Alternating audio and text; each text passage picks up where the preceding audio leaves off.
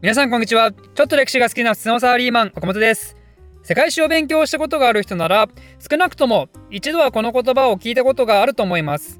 大航海時代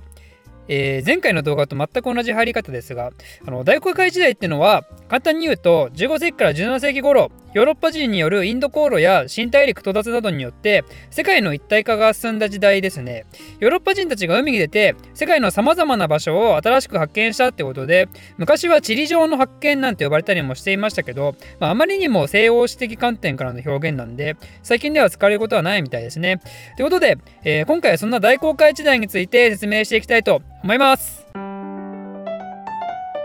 大航海時代ってことはつまりそれまで大航海していなかったってことになりますけどじゃあなぜヨーロッパ人たちはその15世紀頃から突然海に出たのかっていうところですね。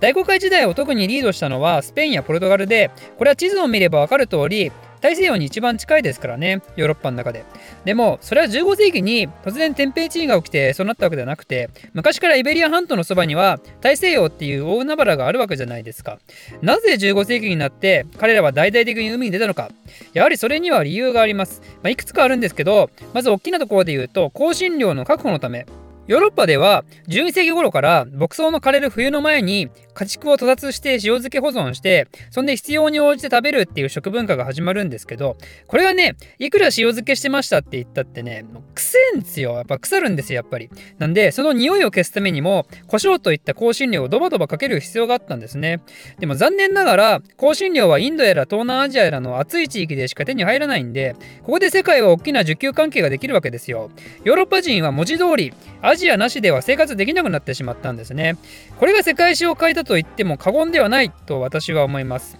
で、また香辛料っていうのは荷物としてもそんなにかさばらないし、需要は腐るほどあるんで金にもなると。だから昔から香辛料で一攫千金を狙う商人がいっぱいいたわけですね。で、時々勘違いが起きるんですけど、香辛料貿易って別に大航海時代がきっかけに始まったわけではなくて、昔からあったわけですね。ユーラシア大陸を横断してやってくる商人たちがいっぱいいたわけですよ。まあ、もしくは、東方貿易って呼ばれるイタリア商人が中心となった地中海上ルートですね。でも大航海時代が始まる15世紀頃になると事情が大きく変わってきてしまいます。15世紀っていうと地中海周辺で歴史的大事件が起こる世紀ですが何か分かりますか？そう1453年。コンスタンティノープル横参加で有名なオスマン帝国がビザンツ帝国をぶっ飛ばしてコンスタンティノープルを奪い取った事件が起きたのがこの大航海時代が始まる15世紀なわけですね。ちなみにそんな歴史的大業を成し遂げたオスマンのスルタンはメフメト2世です。征服王メフメト2世ね。よく知らない人はぜひざっくりオスマン氏の動画を見てみてください。でこれによって東地中海の覇権はオスマン帝国によって握られることになるわけですが、まあ、さらに具合の悪いことにその南のエジプトの方でもマムルーク朝っていうイスラム王朝が存在していてこの二大イスラム王朝がですね香辛料貿易の大きな壁となってしまうわけですよ。あ香辛料欲しいの？別にいいけどじゃあ同じ重さの金と交換してねって。鬼のような中間マージンを取るわけですよ。これはねやっぱり耐えられなくなってしまうわけですよ。さすがに金なくなっちまうよってことでだったら俺たちで別のルートからアジア行ってやろうぜって言ってで大航海時代が始まったわけですね。ということで、スペイン人やポルトガル人はアフリカ大陸をぐるーっと回ってアジアの方に行こうとするわけですが、ここで疑問が生じますよね。なんでアフリカを南下していけばアジアに行けると思ったのか。まあ、現代では Google マップありますからね。それアフリカ回ればアジア行けるのは知ってますけど、当時の人間がなぜアフリカ方面に迷わず行けたのか。いや、時にはあの大西洋を横断してアメリカ大陸の方行って、なんか新しい場所見つけたな、ここがインドであるってこう言い張った人もいましたけど、まあその人は置いといて、えー、アフリカ方面に行く人が多数いたわけでしょう。実はここの行動にはそれまでの布石なようなものがあるんですね。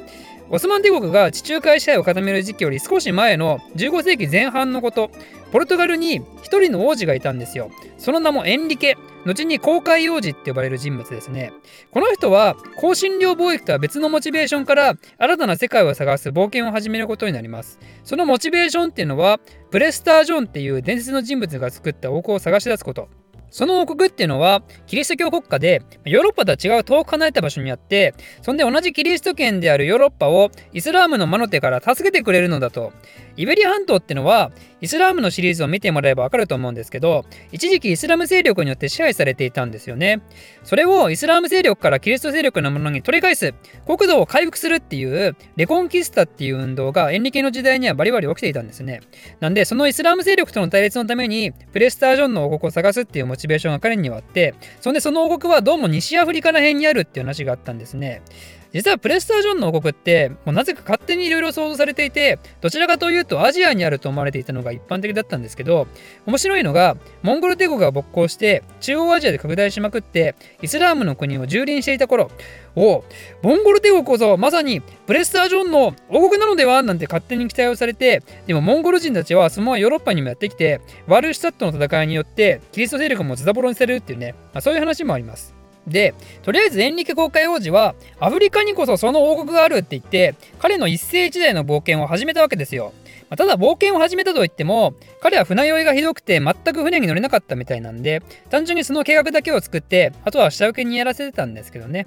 でこれの何が冒険なのかというと当時のアフリカっていうのは文字通り暗黒大陸なんですね。北アフリカは古代ローマの世界からヨーロッパ文明圏なんでよく知られてるんですけどそっから南はマジで理解不能の世界なんですよ。当時は南に行けば気温が高くなるってことは知られていたんで南に行けば行くほど海が灼熱のマグマになって大怪物がいるんじゃなかろうかとか、まあ、そういう恐怖心がやっぱりあるわけですよね。それを、そのハードルを超えて暗黒大陸に向けて盛んに進出していったのが、このエンリケ公開王子で、で、これによって、あ、アフリカって別に普通の大陸じゃんってことに気づかされたわけですよ。で、その結果、後の香辛料を求めて船を出発させた人たちも安心してアフリカ方面に行けたっていうね、まあ、そういうヨーロッパ人の努力の積み重ねが花開いた感じがしてね、まあいいですよね、この辺のエピソードね。ちなみに完全に余談ですがアフリカ大陸の集会の歴史というと実は古代にフェニキア人がすでに達成したみたいですけどね。フェニキア人っていうのは地中海貿易でめっちゃ潤っていた海洋の民であのローマの永遠のライバルことカルタゴなんかを作った民族ですね。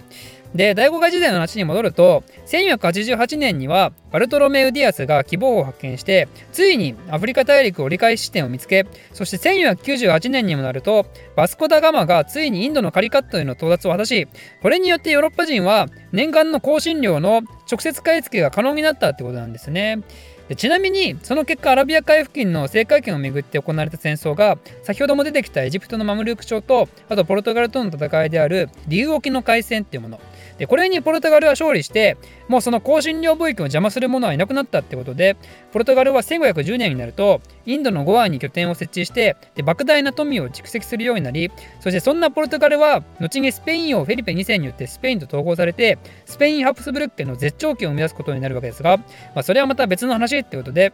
最後に一つ面白いエピソードを話しておくと希望法はアフリカ最南端とよく言われますけどこれね地図見たら全然最南端じゃないんですよ。アフリカの最南端って希望法からさらに 150km ほど進んだ先のアガラス岬なんですね。でも希望法は大航海時代当初、アフリカ最南端に到達したぞって盛大に盛り上がったわけですが、これはですね、陸地に沿うと希望法を先端としてまた北上していくことになるんで、なんで、ここが最南端だと勘違いしてしまったなんて話があって、まあ、というか早く最南端に着きたい船乗りたちの心境を表しているように思いますよね。船の旅っていうのは、船乗りたちの精神状況っていうのは非常に重要で、これが大きく損なえば、氾濫リスクみたいなのは多々あるわけですよ。でしかも未開の地への挑戦といえばなおさらですねもう俺らは借りたいっつって船長を殺して引き返せなんてのも全然ありえた話でそんでもって果たして終わりはいつなのか、まあ、日々ストレスを抱えた状況の中希望法に到達しそしてそこが陸地の先端であったのを見るや否やここがアフリカ大陸の折り返し地点だってこう意図的に大盛り上がりさせたなんていう話が、まあ、あったようななかったような、まあ、みたいな感じらしいですね。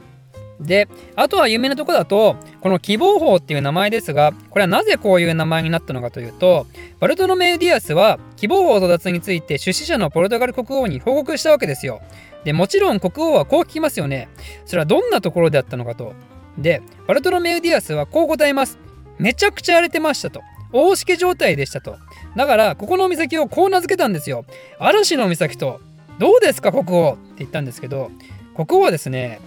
うーんつって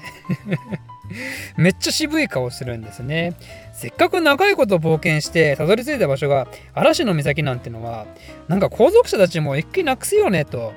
これから長旅して雨風雷吹き荒れる大荒れの場所に行くのかってモチベーションなくすよねと。あよしじゃあ希望あふれる感じにしようその名前は希望法でってことで、まあ、当初の相手は完全に無視される形で今の希望法が名付けられたということですね。ということで、まあ、本当はもっと各々の冒険家たちをフィーチャーしたいところでもありますが、まあ、今回は1話完結ざっくり動画ということで、ここら辺で終わりにしたいと思います。今回の話に感化された方は、大海原に飛び出してみてはいかがでしょうか ?Twitter やってます岡本の非生産的な日常に興味のある方は、岡本歴史で検索して、ぜひフォローよろしくお願いします。ではまた。